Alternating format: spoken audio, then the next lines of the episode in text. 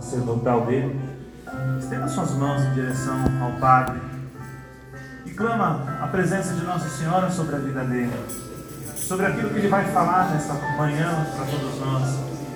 Peça que o Espírito Santo vá envolvendo o Padre Cícero em graça, em unção, para que não seja o homem a falar aqui nesta manhã, mas que seja o próprio Deus tocando em nossos corações através do Padre Cícero. Que o Espírito Santo possa conduzi-lo nesta manhã. E nós, Mãe de Misericórdia, nós consagramos e pedimos que a Senhora possa guardar no teu imaculado coração a vida, o ministério, toda a história do Padre Cícero, que aqui nós depositamos aos teus cuidados, Mãe. Ave Maria, cheia de graça, o Senhor é convosco. Bendita sois vós entre as mulheres, bendito é o fruto do vosso ventre, Jesus. Santa Maria, Mãe de Deus, rogai por nós, pecadores, agora e na hora de nossa morte. Nossa Senhora do Carmo, rogai por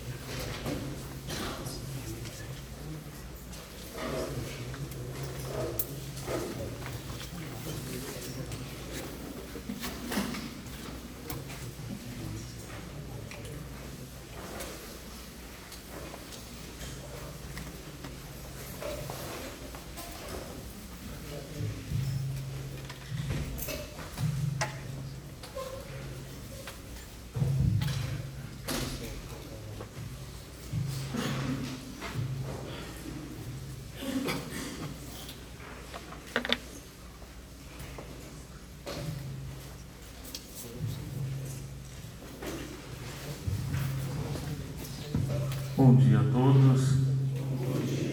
Peço que me perdoem o atraso, mas o Waze pôs ah, uns 20 minutos à frente.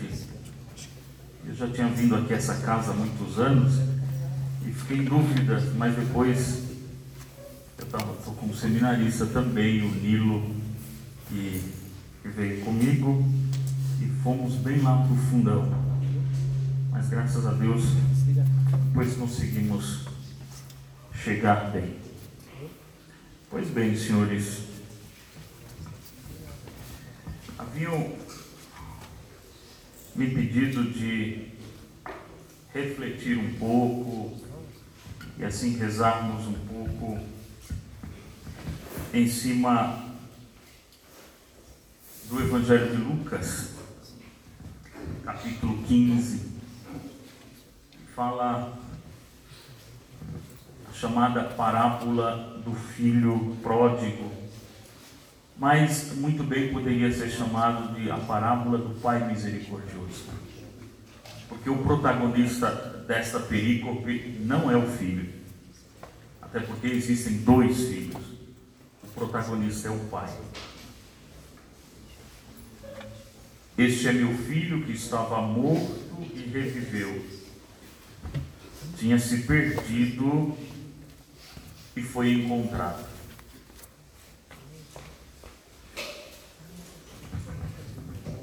Victor Frankl, fundador da logoterapia, diz que em cada época surgem neuroses no homem.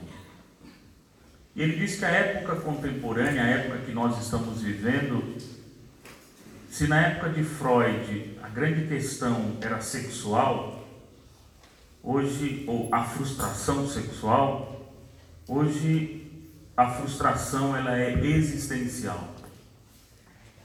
É uma frustração de vazio existencial.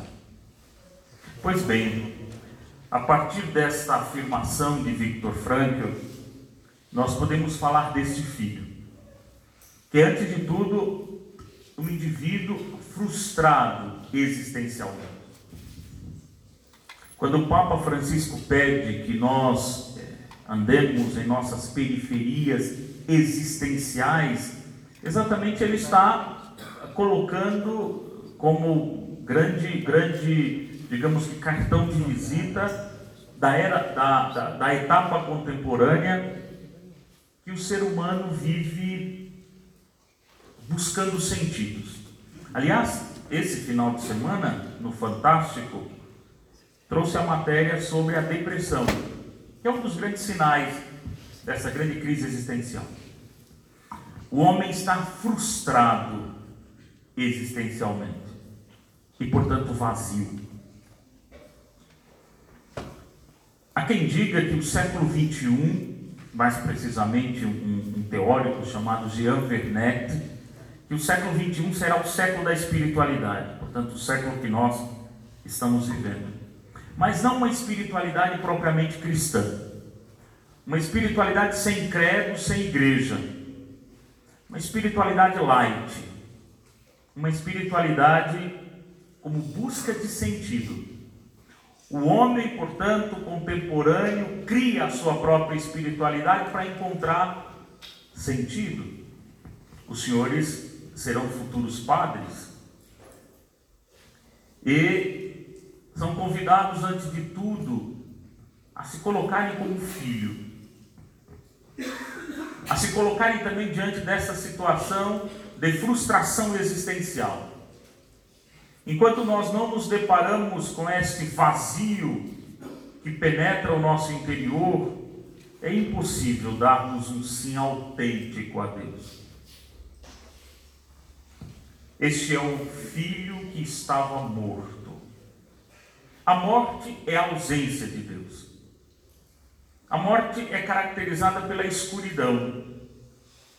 A morte, o símbolo da morte é estar deitado. A morte é o falimento da dimensão física corporal. Espiritualmente, a morte é estar longe de Deus, é estar fora do seu alcance. Por isso, eu gostaria de um outro pensamento que pode nortear, aliás, que norteia a reflexão de Lucas 15, a parábola do Pai Misericordioso, é um termo dito muito na Idade Média que nós não temos ouvido falar ultimamente, chamado de amor curvos, amor curvado, amor a si mesmo ou seja, a base do pecado. O pecado, na teologia, nós dizemos que é a autossuficiência do homem. Portanto, quando o homem ama demais a si mesmo, este amor curvado, este amor voltado para si mesmo. Se vivemos numa atmosfera de espiritualidade, qual espiritualidade? Muitas vezes nós estamos aí brincando de ser Deus e brincando de Deus para os outros. Vivemos ainda somente alimentando o nosso ego. E este é o grande perigo da vocação sacerdotal. De nunca deixarmos, como diz um, um autor de um livro chamado A Passagem do Meio, John Owles, e diz que a vocação só nasce quando o ser humano é capaz de dominar o seu ego. Ou seja, quando Deus domina o ego, e quando não é mais o ego que diz a última palavra. O amor curvado é, portanto, um amor do ego. É um amor voltado para si mesmo. É o amor da distância de Deus. É um amor pautado num sistema psicológico fechado. Isso é um pecado. Portanto, este filho que está morto ele está curvado nele mesmo. Permitam-me recordar. Dá-me a minha parte da herança. Em outras palavras, o filho mais novo diz a Deus, ou diz ao pai: Eu vou gerir a minha vida. Eu tenho agora consciência autônoma. Eu não preciso de ninguém dizendo nada sobre a minha vida. Eu cuido de mim mesmo. Eu vou gerir os meus bens. Eu vou gerir a minha vida eu amo mais a mim mesmo. Assim sendo, na base da morte está este amor dirigido a si mesmo. Um sentimento de autossuficiência. Não basta, caríssimos, estarmos dentro do seminário ou dentro da igreja, se nós não deixamos a igreja entrar dentro de nós. Não basta observar leis, normas, não basta sermos seminaristas institucionais, como nos lembra o autor do livro Pescador de Homens. Um psicólogo aqui da Unicamp e pesquisou a formação nossa, a formação dos padres. Como é que forma um padre católico? Tintini, exatamente uma. Tintini foi meu professor. E um dia eu o encontrei no corredor. Ele sempre vinha da aula, dava de segunda-feira, sempre vinha de algum lugar do mundo. E um dia eu o encontrei na escada e ele estava subindo para dar aula com a mala e me chamou a atenção porque ele estava com o clésima aberto. Ele nunca ia com o clésima aberto. Clésima aberto. E aí eu cumprimentei, bom dia professor, bom dia, daná. Falei, de onde o senhor vem agora? Ele estava vindo da África. E eu disse, já volto para a sala. Quando eu voltei, ele havia escrito na lousa, o padre hoje é um ser em crise. E esta frase me pegou tanto que eu fiz um trabalhinho com ele, quis pesquisar sobre isso e pedi a orientação dele numa pesquisa que fiz por interesse próprio. Não é que o ministério está em crise, mas o humano, existencialmente, está frustrado, como nos lembra Victor Frankl. A espiritualidade não é carapuça. Espiritualidade, ninguém tem espiritualidade. Espiritualidade, ela faz parte do nosso ser. Nós somos espiritualidade. Eu não tenho espiritualidade. Porque é isso que acontece com a pastoral contemporânea. A pastoral da igreja, no momento, instrumentaliza a espiritualidade. Ao ponto de você ouvir, quando um padre vai para o retiro, dizer: Vou recarregar minhas baterias. Espiritualidade não é energia. Espiritualidade não se liga na tomada. Espiritualidade não é força. Espiritualidade é encontro do homem com o espírito, ou do espírito com o homem. Por isso que a espiritualidade, a base dela é a experiência. E a experiência é uma forma de conhecimento intuitiva, não considerada pela elite intelectual do atual momento, mas desde o, lá desde o século I, o que os primeiros cristãos, cristãos trouxeram para o encontro com a gnose, com a filosofia grega, foi a experiência. E que experiência eles trouxeram? A experiência do martírio. Primeiro de Jesus Cristo, depois de Estevão. Trouxeram na sua vida esta experiência. Não tinham outra bagagem, a não ser a experiência da morte e da ressurreição do Senhor, a não ser a experiência da morte de Estevão. Isso que eles levaram para o encontro com a filosofia experiência. E para os santos padres, o conhecimento equivale a um conhecimento afetivo. Por isso, nós não podemos também achar que podemos reduzir a espiritualidade a uma mera afetividade. Espiritualidade, portanto, ninguém a tem. Nós somos espiritualidade. Como vocação, eu não tenho vocação, eu sou vocação. Porque exatamente é o domínio de Deus sobre o ego. Assim, caríssimos, nós somos convidados a sair da dinâmica de um amor curvos, de um amor curvado. Saímos da dinâmica da ingratidão. Este filho que nós queremos perseguir nesta manhã tem como base a ingratidão. Ele vira as costas ao Pai. Ele não responde com liberdade, ele responde com indiferença e recusa. Quantas vezes nós somos indiferentes a tantas coisas? Aos pobres, a Deus, a igreja, a formação, porque nós já somos formados, ideologicamente formados. A espiritualidade não é ideologia. Se hoje, se esse tempo é o século da espiritualidade, é também o tempo onde se nascem mais ideologias espirituais. A minha espiritualidade é a melhor. Eu não tenho espiritualidade, eu sou espiritualidade. Espiritualidade equivale a abaixamento, a humildade. E o texto que vocês escolheram fala muito de humildade.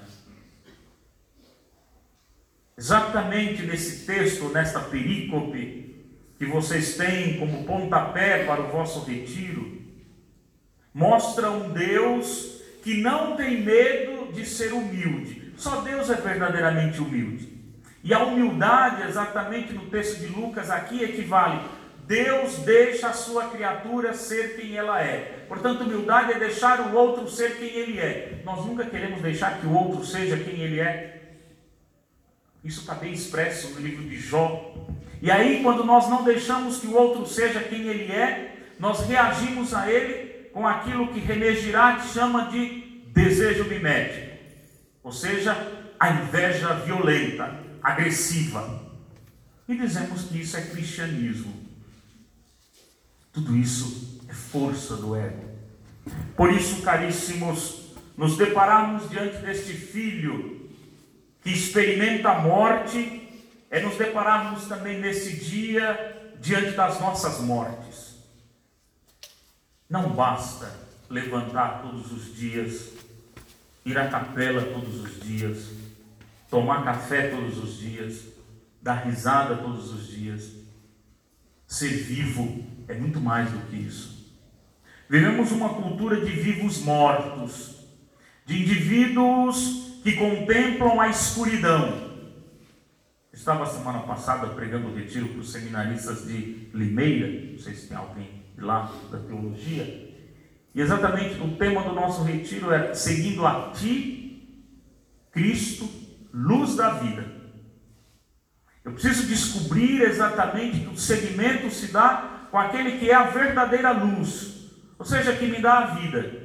A ressurreição de Jesus é o grande despontar de uma eterna luz que nos tira da escuridão, que nos tira da pobreza, que nos tira da insignificância, que nos tira da mediocridade. Se Tintini dizia que os padres hoje são uma figura em crise, a crise do padre hoje nós chamamos mediocridade espiritual. Não basta ser padre, é necessário que nós não sejamos medíocres. E por isso, somos convidados a experienciar, desde logo, o que Lucas, no Evangelho no seu Evangelho, Lucas 15, de 11 a 32, que é a perícope completa, portanto, deste filho que experimenta a morte, que experimenta o amor curvos, do qual hoje nós somos convidados a ser ele. Sermos homens capazes de nos reerguermos. Se entramos aqui curvos, e com certeza entramos, com certeza o amor que dedicamos a nós, as coisas e as pessoas, que é a base do pecado, se entramos aqui curvos, temos que sair eretos. Se entramos aqui na espiritualidade dos anauins, temos que sair na espiritualidade da nova anauim, Maria, como canta no Magnífica, como os senhores rezavam aqui no início desta fala. Maria é a pobre Anaúm. E canta no Magnífica, derruba os poderosos dos seus tronos, eleva os humildes. A espiritualidade bíblica, eu gosto de dizer isso, que a Bíblia não tem nenhum tratado sobre espiritualidade. Paulo é o único que fala sobre o chamado homem espiritual, o pneumaticos, o homem que é guiado pelo Espírito. E para Paulo, ali no início, o pneumaticos é o homem psicológico e o homem espiritual. Não havia diferença entre espiritualidade e psicologia, alma, era uma coisa só. E quando nós vamos pesquisando esse pneumaticós, nós chegamos até o Antigo Testamento, nós nos deparamos com os pobres. Três categorias precisamente: Ebijon, Dark e Anauim. Os Anauim são os mais emblemáticos. O Dark são aqueles que lutam contra as forças demoníacas. Mas os Anauins eram não somente pobres sociológicos, eram indivíduos passivos, por isso andavam curvados olhando, olhando para a terra. Mas os Anauins só tinham uma única esperança. Eles viviam de um único bem, Deus. Deus era o seu maior bem, o seu maior tesouro. Por isso Maria assume com a proclamação da sua vida que ela também é uma pobre Anauim, porque o seu maior tesouro está no seu ventre. A sua maior riqueza está guardado no seu ventre. Deus é a nossa maior riqueza. Nós amamos mais a Deus quando não amamos, amamos no amor curvos, no amor curvado. Por isso, caríssimos, que esses dias possam ajudá-los a vencer este amor curvos. E assim, os senhores vencerão a morte que os afastou de Deus. Nós somos este filho. Este filho que antes de tudo também Bruno Forte tem uma imagem belíssima sobre esta parábola, onde ele fala que essa perícope de Lucas 15 é o chamado Evangelho da Liberdade, porque Deus nos permite, portanto, experimentar o itinerário da liberdade, ou seja, Deus nos permite fazer um percurso em meio às vicissitudes e dificuldades da vida, experimentando as nossas fraquezas, mas, sobretudo, experimentando que Deus é Pai, nos acompanha, está ao nosso lado e que para Ele tudo converge. Se nós percebermos, os dois filhos convergem para o Pai. Portanto, Deus é o ponto que centraliza. É o bem maior. É a riqueza maior. É aquilo que o Papa Francisco perguntou aos jovens depois da jornada da juventude do Rio de Janeiro: Onde está o vosso tesouro? Porque onde estiver o vosso tesouro, aí está o vosso coração. Então, onde é que está centralizado o nosso coração? Nós não podemos e precisamos deixar de viver uma espiritualidade idolátrica, de incensarmos falsos deuses, de construirmos deuses de barros. Precisamos passar, como Abraão também. É interessante a história de Abraão. Abraão era de família idólatra, construtor de ídolos. Então, digamos que o destino de Abraão era ser um construtor de ídolos. E Deus chama Abraão de uma família idólatra e confia a ele uma promessa, baseada em dois grandes momentos: terra e descendência. Então Abraão sai de uma realidade de idolatria e entra numa esfera completamente louca. Eu te darei terra e te darei descendência. Ou seja, eu te darei estabilidade. Abraão era nômade. Deus vai fixá-lo à terra. Onde é que nós estamos fixados? Onde está a nossa estabilidade? A fé na Bíblia equivale à estabilidade. A fé para a espiritualidade bíblica é a mesma coisa que estabilidade. Quantas realidades não estabilizadas nós encontramos fora e dentro de nós.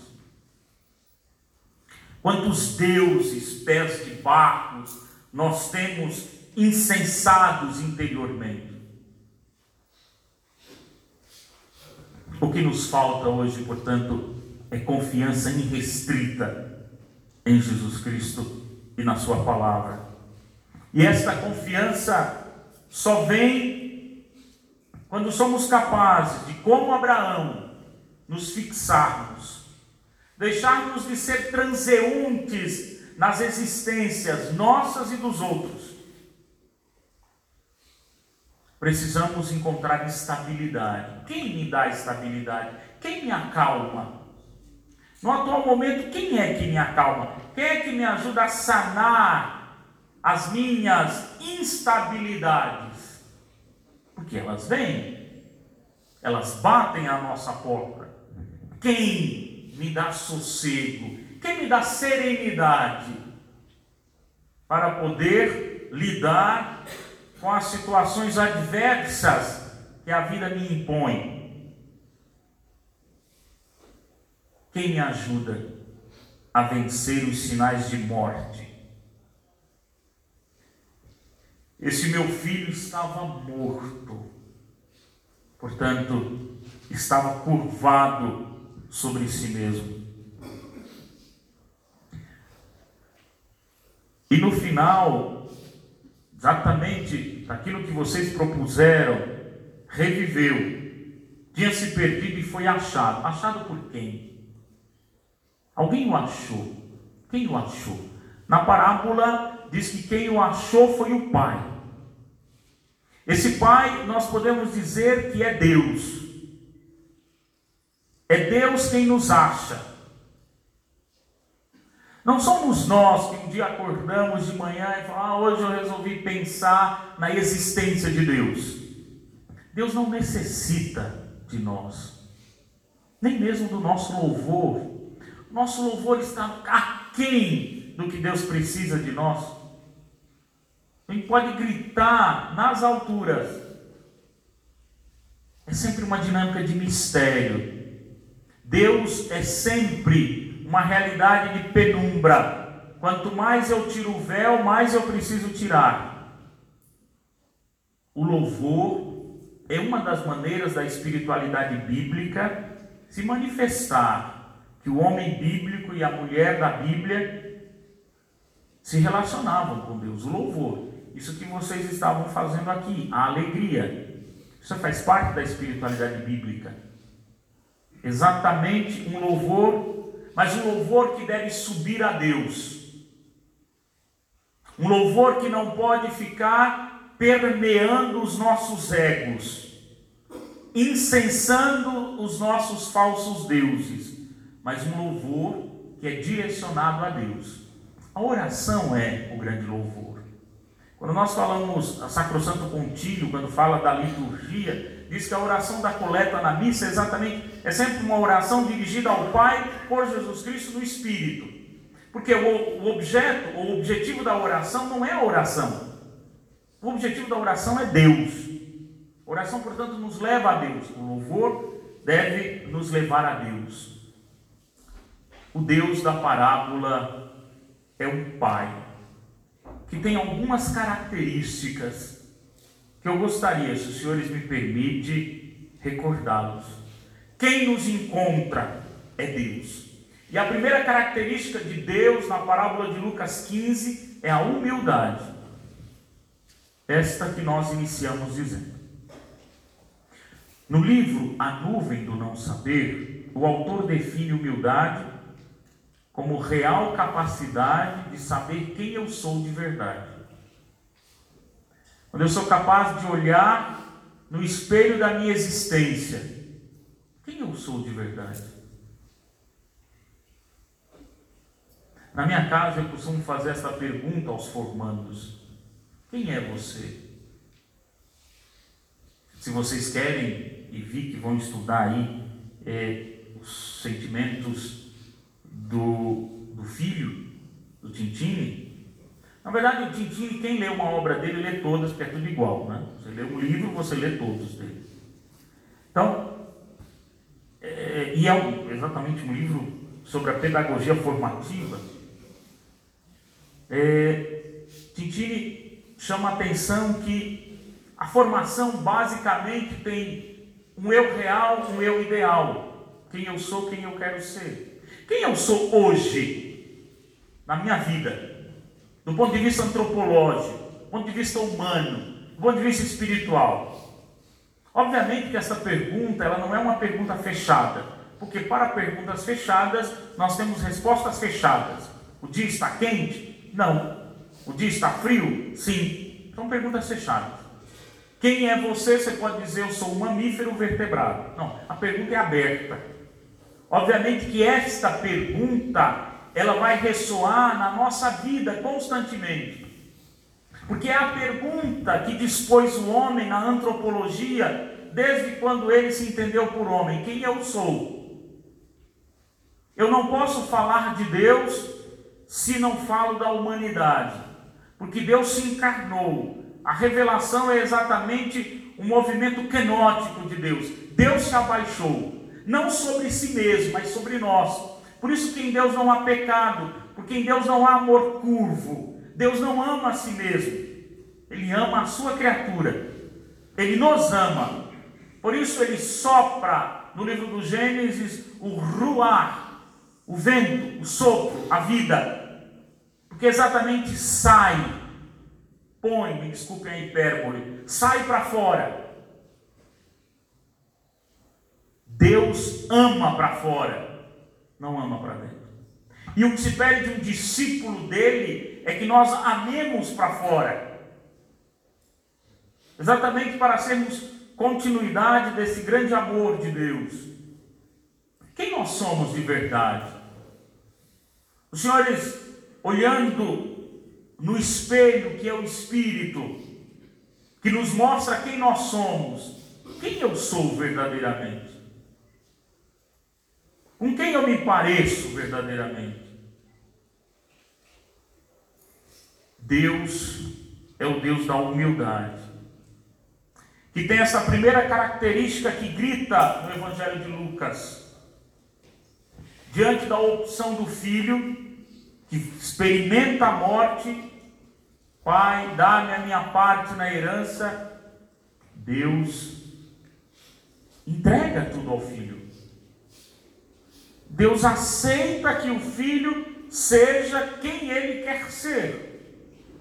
Itinerário de liberdade por isso, para ser padre, eu preciso estar livremente diante de Deus. Eu preciso encontrar as minhas reais motivações. O que tem de hoje de vocações, de motivações vocacionais equivocadas, que não sustenta a vida sacerdotal. A gente pode fazer coisas de padre, se parecer com padre, mas não sermos padre. Porque somos filhos de uma cultura que cada vez mais incute na nossa cabeça que nós devemos aparecer primeiro. Enquanto que o Evangelho nos diz, antes de aparecer, nós temos que ser. Toda a fragilidade demonstrada agora com os escândalos na igreja. Conversava com um seminarista lá de Limeira, falando das dificuldades, ele me dizia: Padre, as coisas estão saindo de dentro. Então, inimigos da igreja estão dentro. Eu falei, opa, cuidado. Então, quer dizer, a gente tem que continuar na mentira, na aparência. Não, é só nós não fazermos. É só nós sermos condizente com a nossa veste clerical. Antes de aparecer, nós temos que ser. Não basta aparecer. Estamos vendo que não basta aparecer. Não basta parecer que somos santos, temos que ser santos, porque é um compromisso ético moral. A fé, a espiritualidade, ela anda de mãos dadas com a moral. Não existe espiritualidade sem moral, como não tem moral sem espiritualidade. Moral é o que Santo Agostinho chama de ordo amores, a lei no amor. Espiritualidade é o comércio amores, relação de amor. Primeiro eu estabeleço uma relação de amor com Deus e depois vivo conforme aquela relação. Se não há relação primeira, a outra dimensão, a lei, a ética, a moral, ela é frágil. Me perdoe o termo, ela é mentirosa. Bento XVI, quando esteve no Brasil para a abertura da quinta conferência do episcopado latino-americano, dizia: ninguém se torna cristão por um encontro com uma ética uma moral, mas com uma pessoa. E quando eu encontro com uma pessoa, eu encontro com a sua afetividade. Eu encontro com aquilo que ela é. Eu encontro também com as suas ideias. Mas não são as ideias, em primeiro lugar, que nos conquista. O que nos conquista deve ser a pessoa. Assim, o Deus da parábola é o Deus da humildade, porque ele permite que o filho possua os bens, que o filho possa gerir a sua vida, possa cuidar da sua vida. O pai não põe resistência. Deus se adapta à nossa opção. Deus se adapta àquilo que nós escolhemos para a nossa vida. Por trás, portanto, desse gesto de humildade, de infinita humildade, percebemos que quem pode ser verdadeiramente humilde é somente Deus. Nós somos homens, somos homens de amores curvos. Só Deus pode dar lugar à sua criatura ele se retira para que a sua criatura exista. Deus tem dentro dele o que a mística hebraica chama de zinzum, que é a retirada de Deus. Deus é capaz de se alargar como diafragma para que a sua criatura possa existir. Deus tem dentro dele humildade, tem zinzum, Deus tem contração de amor. Que nuance a bela. Deus é capaz de experimentar, de dar lugar à sua existência, para além desta imagem inegavelmente forte. Nós nos deparamos com um Deus que nos acha, exatamente um Deus que tem zinzum, um Deus que é capaz de se contrair. Deus pode tudo. Por isso ele é Deus. Mas Deus deixa de usar a sua onipotência. O que é a cruz, senão o gesto de onipotência de Deus? O grito de Jesus na cruz: Meu Deus, meu Deus, por que me abandonaste? Estamos aqui esses dias, caríssimos, para gritar a nossa humanidade para gritar a nossa pobreza, para gritar as nossas idolatrias, para gritar como Pedro: temos medo da paixão, temos medo da cruz, temos medo de nos colocarmos diante do Senhor, que morre na cruz, e que diante dos homens é loucura, um Deus que se deixa morrer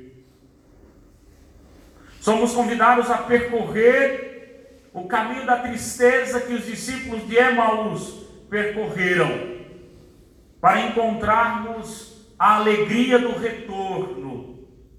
Quanto mais nos distanciamos de Jerusalém, mais nos distanciamos da ressurreição. Temos que enfrentar a nossa Jerusalém. Assim como Jonas teve que enfrentar a sua Nínive, temos que enfrentar a nossa Jerusalém interior. Temos que experimentar que Deus está conosco, que o infinito, que o onipotente limita o seu poder porque nos ama. Aqui é importante perceber um outro dado extremamente significativo. Vocês não vieram aqui para tirar as sandálias, porque vieram perseguindo este filho que experimenta a morte. No livro do Êxodo, o homem tira as sandálias porque o lugar é santo. Aqui, na perícope de Lucas, Deus calça as sandálias no homem, porque agora o coração do homem se torna a terra sagrada onde Deus pisa. Quando nós somos reconciliados com Deus, o nosso coração se torna a terra sagrada. Então, eu tenho que expulsar do meu coração tudo aquilo que é contrário, todo o mal, toda a mágoa, toda a sombra de escuridão, todo o pecado. Porque o coração do homem agora é terra sagrada onde Deus pisa. Por isso, os senhores são convidados a se deixarem calçar por Deus, a não simplesmente terem um gesto antropológico de tirarem as vossas sandálias. A vida já tirou as vossas sandálias. Deus não nos tira nada. Deus nos dá tudo. Deus não tira liberdade. Deus não tira felicidade. Quem tira é Baal. Quem tira é um falso Deus. Ele dá e ele tira. Deus não nos tira nada. Lucas nos lembra isso. Deus põe as sandálias nos nossos pés. Como é comovente perceber que o Deus que é humilde descalça as sandálias diante do homem. Deus agora é quem tira as suas sandálias diante da pessoa humana, da pessoa reconciliada, refeita, ressignificada o nosso coração, depois de perdoados, se torna terra sagrada, onde Deus pisa. E quanta coisa má, quantos sentimentos ruins nós muitas vezes guardamos no coração, esquecendo que o coração é esta terra sagrada. Ravasi, naquele livro dele, Breve História de uma Alma, diz que o coração é o espaço intuitivo do ser humano. O coração é onde nós guardamos o fogo do Espírito, diz Ravaz. É lá o coração, onde se guarda o fogo do Espírito. Será que nós temos mantido esse fogo aceso? Será que esta pira do nosso coração está acesa? Está mais ou menos. Quem apaga esse fogo? Como é que eu estou cuidando deste fogo? E a segunda característica de Deus da parábola, do Deus que nos, acha, é a esperança. Pois bem, caríssimos, esse Deus que é humilde, esse Pai que se autolimita para que a sua criatura exista, é agora o Deus da esperança. Na verdade, esperança é outro nome da humildade. Esperança é um nome outro que nós podemos dar à humildade. O pai da parábola é o pai da esperança porque ele prescruta o horizonte. Ele fica à espera. Ele aguarda a vida do filho. Ele tem esperança. Como nós temos esperança no escatom, no fim, na parousia, o cristão, portanto, o homem e a mulher que crê em Deus, é sempre o homem e a mulher da esperança. Porque é o homem e a mulher que experimenta a humildade. Deus tem esperança em nós. Deus espera o nosso retorno. Deus prescruta o horizonte da nossa existência. Ele está a nos prescrutar agora.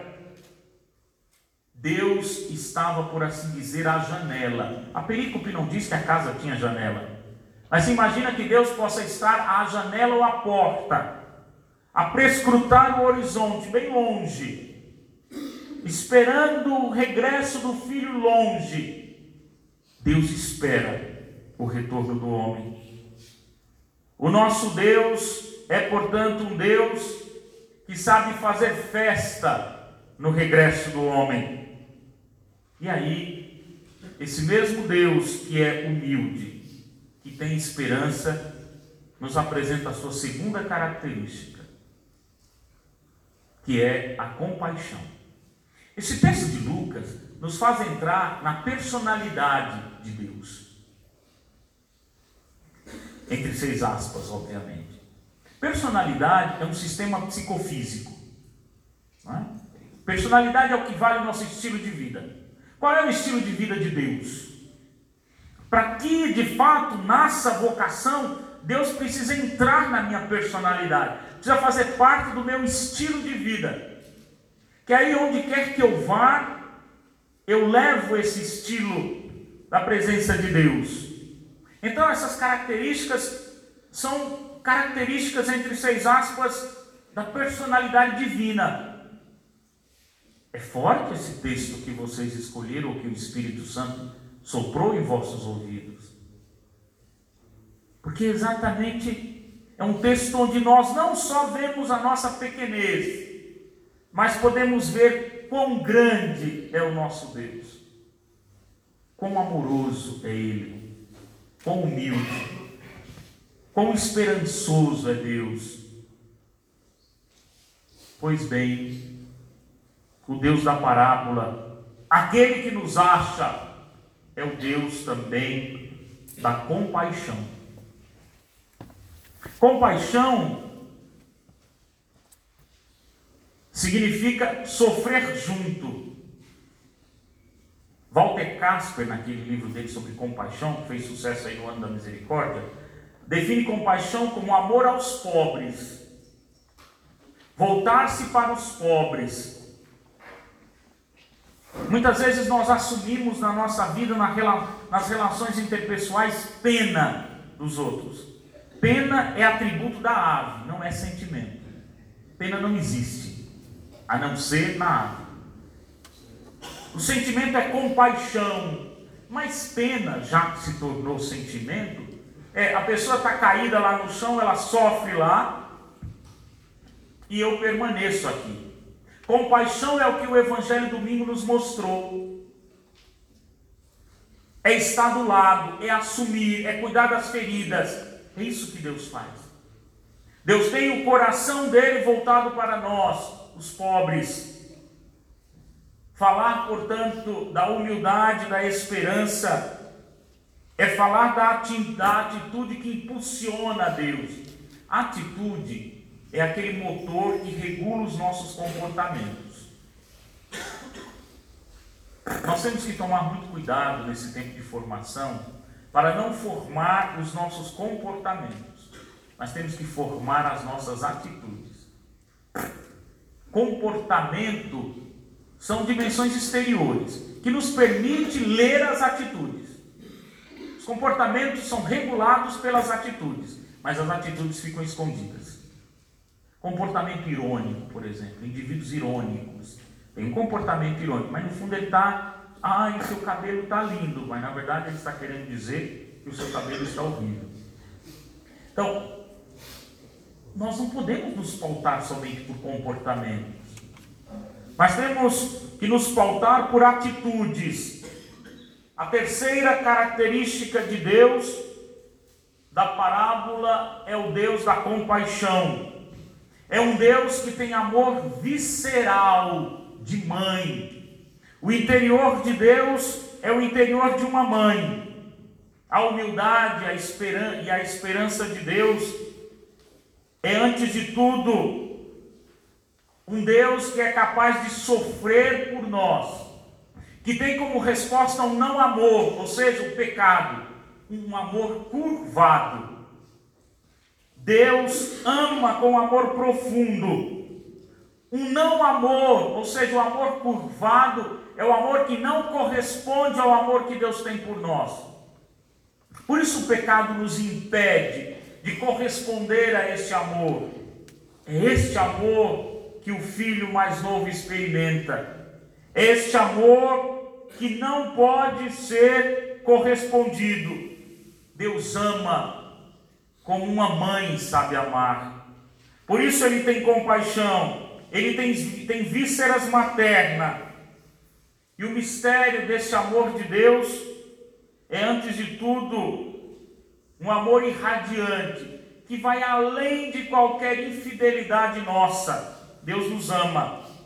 Como dizia São Bernardo de Claraval, numa frase que Martim Lutero gostava muito: Deus não nos ama porque, são, porque somos bons e belos, mas nos faz bons e belos porque nos ama. Então, Deus não nos ama porque nós somos bons e belos, mas nos faz bons e belos porque nos ama. Portanto, caríssimos, se os senhores querem ser bons e belos, os senhores precisam se deixar amar por Deus, porque é aí que está a fonte da verdadeira beleza e da verdadeira bondade. No mais é caricatura. No mais é aparência. Somente quando eu sou capaz de deixar que este amor entre, seja internalizado em mim, é que eu me torno verdadeiramente bom. verdadeiramente belo. Eu dou aula para os formadores ali em Taubaté, e sempre, todos os anos, algum formador gosta de usar o termo seminarista tal pode ser ordenado porque ele é bom. Não. Bom é critério moral. Bom, ele não faz mais do que a obrigação.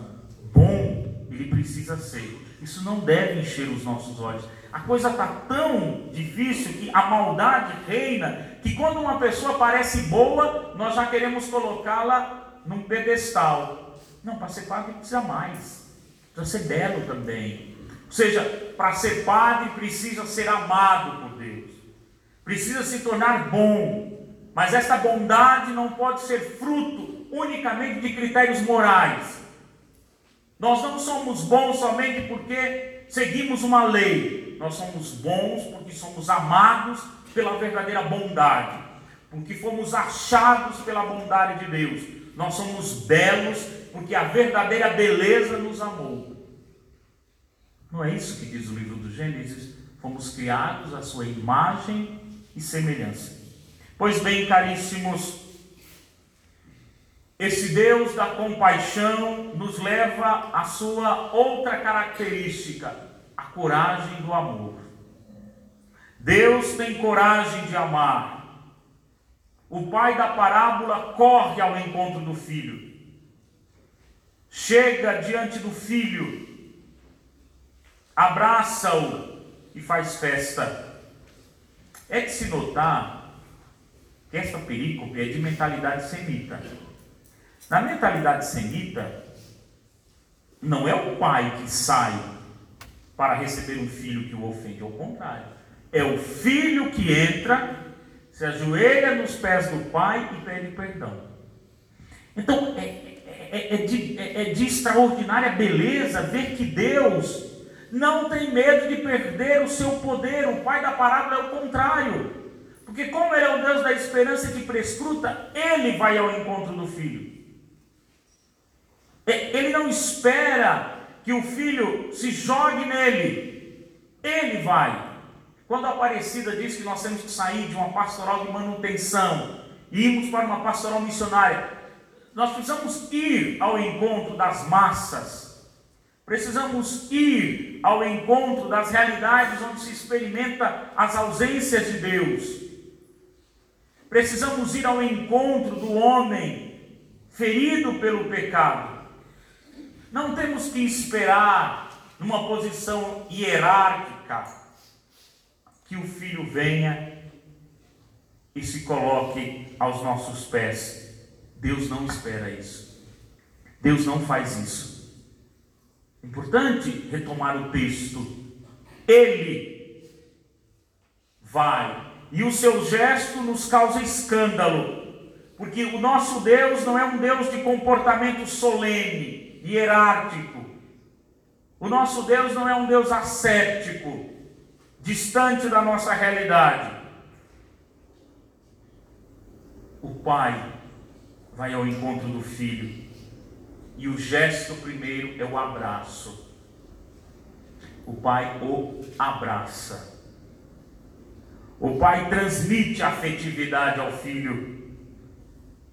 A parábola coloca diante de nós um pai que não tem medo de perder a sua dignidade, e de um outro lado, nos coloca um filho que volta para casa pedindo: recebe-me como um dos teus empregados. O pai não tem medo de perder a sua posição. A autoridade de um pai não está nas distâncias Hoje, dentro da teologia do sacramento da ordem, nós temos persona Christi, agir na pessoa de Cristo, mas temos também o capo capitis, que é exatamente a autoridade que vocês exercerão amanhã nas comunidades, ou sei lá, onde vocês serão mandados. A sociedade atual, o mundo atual, não aceita nem a primeira dimensão, agir em pessoa de Cristo, por isso, o sacramento da penitência está em crise. Uma das questões que se levanta diante do sacramento da penitência é, Bruno Forte tem um livrinho muito interessante chamado Por que Confessar-se. Não tem traduzido em português do Brasil, tem traduzido em português de Portugal ou em italiano original. Por que Confessar-se? Uma obra belíssima.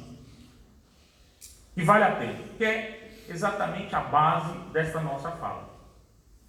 Pois bem, uma das questões que se apresenta é: eu vou contar os meus pecados para esse homem? Ele é tão pecador como eu, ou mais do que eu. Eu vou direto a Deus. O sacramento da penitência é um dos sacramentos que está em crise.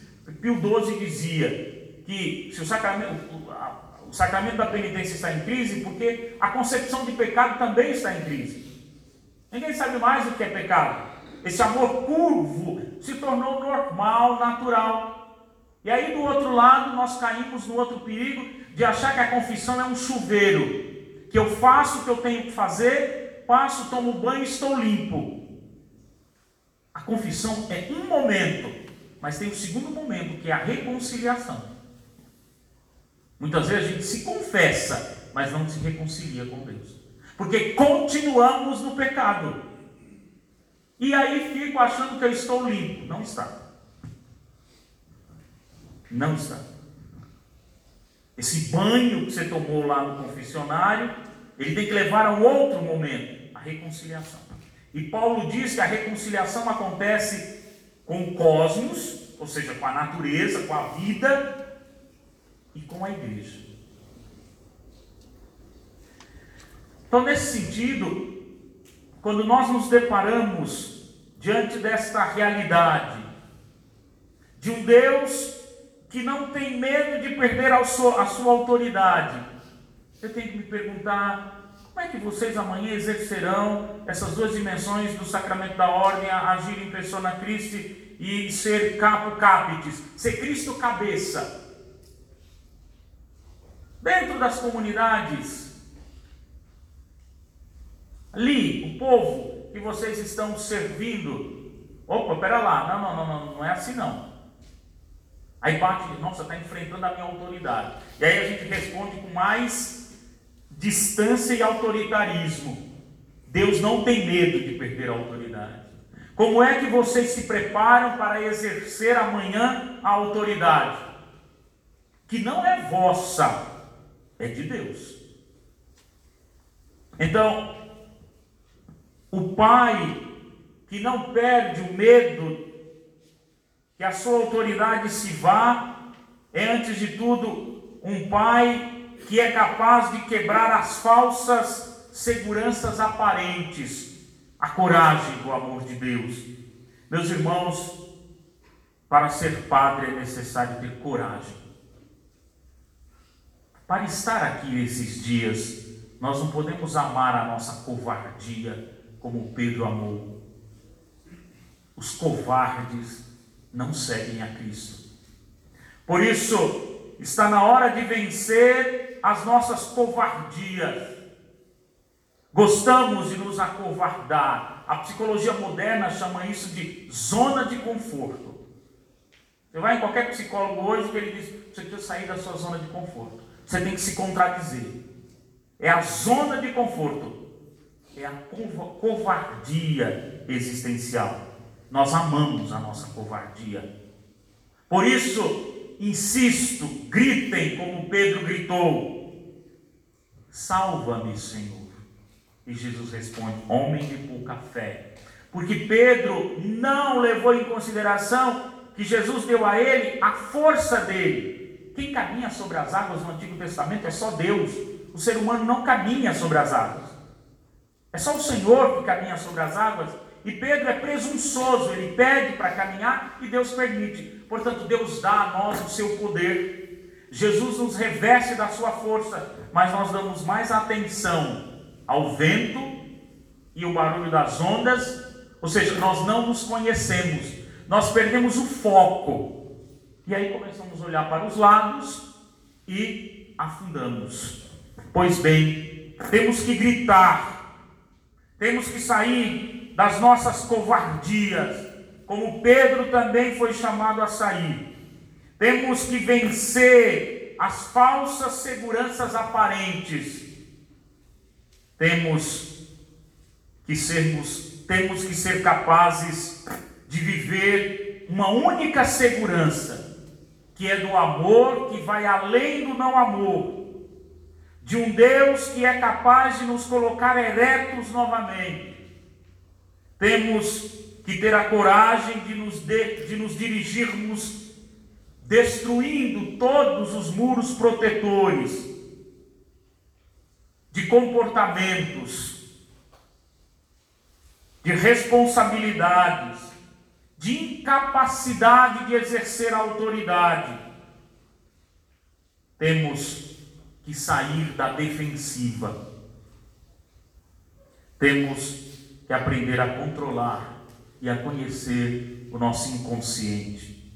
Virou moda no Brasil hoje, muitos de vocês já devem ter passado por isso, fazer ADI. O que é ADI? Abordagem direta do inconsciente. É um mergulho que você faz no inconsciente. E o que está guardado no inconsciente? O id, ou seja, o poder plástico, o poder mágico, a ilusão, a criança, o desejo.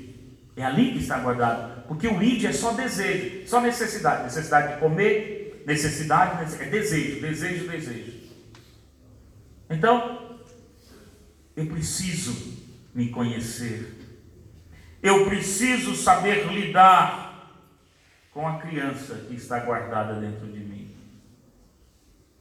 O que John Howley chama de passagem do meio. Eu preciso vencer a minha creche. Vocês vieram para cá trazendo atrás de vocês uma creche foram para o seminário com uma creche. Eu, como padre, também levo a minha creche. Todos nós temos uma creche dentro de nós, com uma criança mimada, com uma criança arrogante, com uma criança carente, uma criança perversa, uma criança hipersexualizada, com uma criança e por aí vai.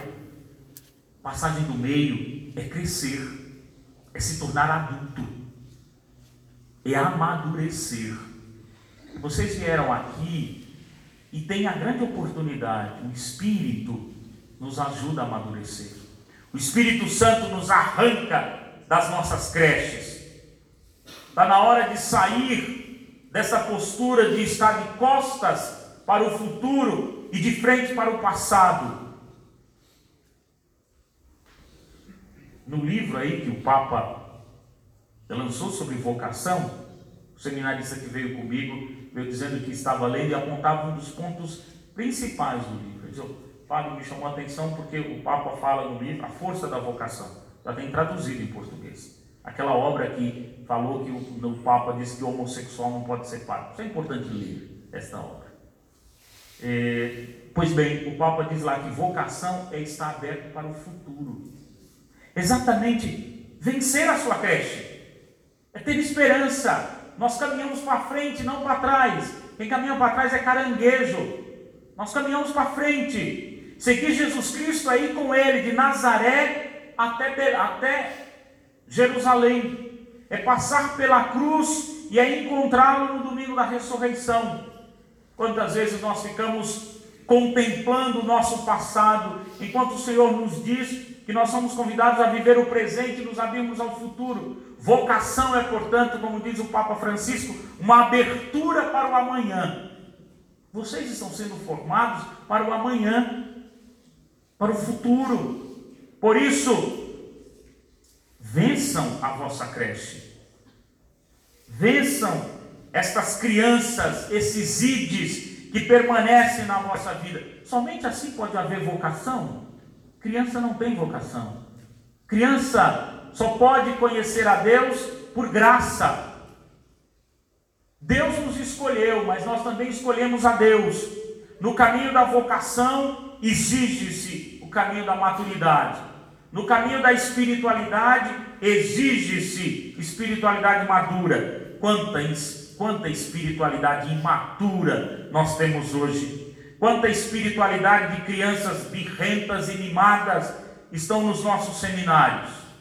Quantos padres não são crianças maldosas, que prejudicam os outros, que ficam felizes com os outros, crianças carentes que não conseguem deixar uma paróquia, porque não consegue viver a liberdade, necessita de aplausos e de atenção. Está na hora de nos tornarmos adultos, homens, que para seguir a Jesus Cristo não segue como caricatura de homens, mas precisamos ser homens. Se os senhores me permitem, e peço perdão desde já pelo termo vulgar, ser homem não é somente ter um órgão genital entre as pernas. Ser homem não é sentar de perna aberta simplesmente. Ser homem é ter personalidade, é ter caráter. Caráter é dimensão moral. Caráter está ligado à consciência. Deus atua na consciência do homem.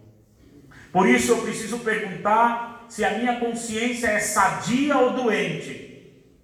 Pois quem tem consciência sadia, ou seja, quem vive a partir de um sistema psicológico aberto, que o núcleo não sou o ego, mas é o outro, é capaz de amar a Deus. As idades, as nossas idades, tá? nós temos o, o ser em si mesmo aberto a Deus. Nós temos o ser em si mesmo, o ser em si mesmo no id, que é o desejo. Nós temos o nós, consciência autônoma, e temos o si mesmo em Deus, abertura a Deus, abertura ao transcendente. Então, a consciência psicológica sã é o si mesmo aberto a Deus, aberto ao outro. Vocês serão homens de relação, homens de comunidade, homens que devem gostar de gente, não utilizar-se das pessoas, mas homem no meio dos homens, nus, vulneráveis, para mostrar aos outros homens a força da cruz salvadora de Cristo. Depois, quem tem uma consciência mórbida, uma consciência doente, é a consciência fechada. É um sistema psicológico fechado. Eu não amo ninguém. É o ser em si mesmo. Eu não amo o outro, eu amo a mim mesmo. E aí eu não amo a Deus. Então, na verdade, esse amor que eu falo que jogo para Deus, eu devolvo para mim. Deus me ama. Mas eu amo a Ele verdadeiramente ou eu amo a mim mesmo? Se a minha consciência é doente, meu amor será doente. Minha espiritualidade será doente. Inegavelmente. Se a minha consciência é sadia, meu amor será sadio. A minha espiritualidade será sadia. E aí chegamos a uma outra característica de Deus, a alegria, caríssimos. Esse Deus que sofre por amor, é o Deus que se alegra. Esta é a quinta característica. O filho, e, e esta característica, perdão, vem do encontro que o pai faz com o filho. Feliz como uma criança, o pai festeja, beija-o, faz uma festa de alegria, abraça-o, manda que os servos tragam roupas novas, anel, sandálias, põe o anel do dedo, sinal da aliança, lá no Monte Sinai. Voltamos à aliança. A aliança é uma das chaves de leitura da Sagrada Escritura.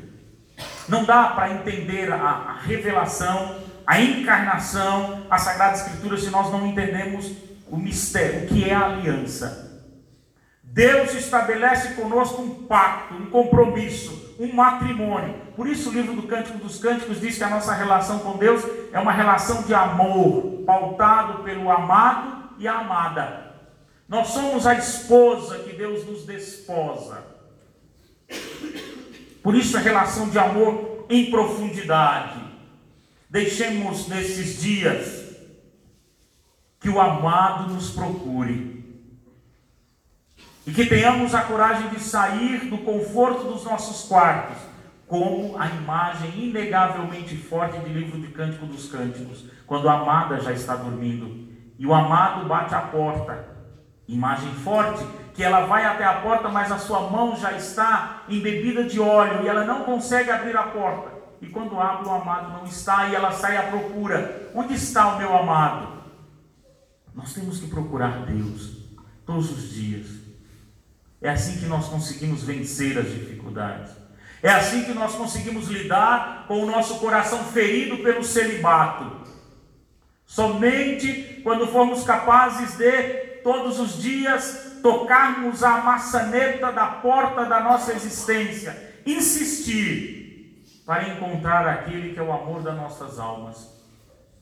Só assim poderemos acalentar um coração ferido pelo celibato. Porque o celibatário é, antes de tudo, um homem que ousa dizer ao mundo: sou de coração ferido mas dentro desta ferida encontra a felicidade. Como precisamos hoje de padres que afirmem com dignidade a ferida do seu coração por causa de Deus. Como precisamos de padres que tenham o coração ferido, como o próprio Senhor feriu o seu. Deus é o Deus da alegria, é o Deus que manda matar o novilho gordo, no italiano vitello. Olha lá, o, o novinho, a criança. Manda matar, portanto, o novilho gordo. E aí, meus caros, vem a grande surpresa. Se no início o filho pediu a riqueza, o pai não lhe deu a verdadeira riqueza. A verdadeira riqueza foi guardada para o final. Esse texto, ele é pastoril. E numa família pastoril, a maior riqueza estava exatamente no novilho, no vitelo, que Deus dá para a festa. Matem o vitelo gordo. Imaginem, no dia da vossa ordenação, Deus vai fazer uma festa e vai entregar em vossas mãos a verdadeira riqueza, o cordeiro. Aquilo que nós falamos na Eucaristia, eis o cordeiro de Deus.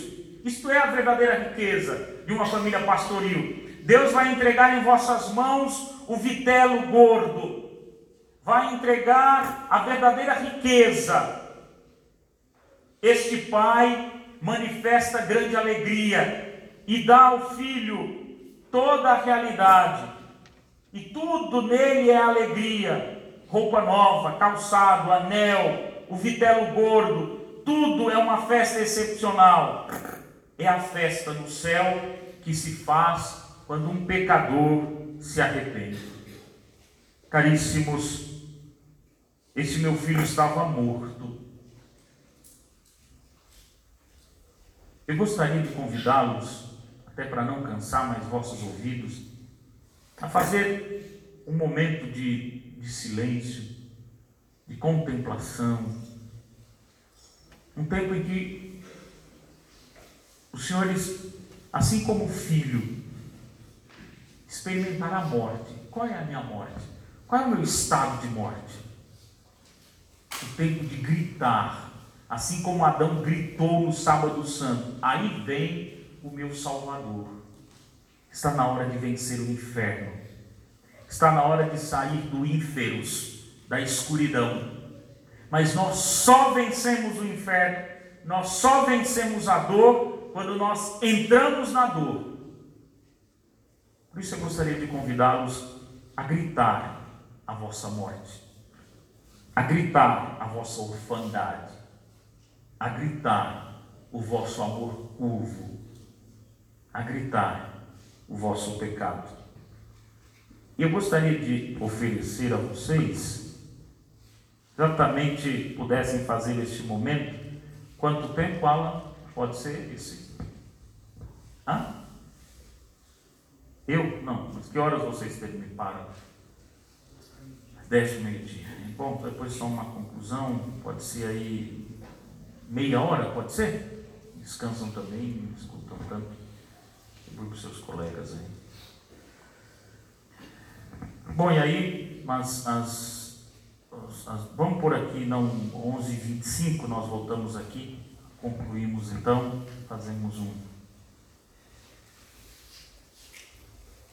Eu gostaria de concluir esta parte com um pequeno pensamento de Thomas Merton, naquele livro dele chamado Ascensão para a Verdade, onde ele diz: a verdade que o homem precisa é Deus, somente Deus. Glória ao Pai, ao Filho e ao Espírito Santo. Glória ao Espírito, agora e sempre. Amém.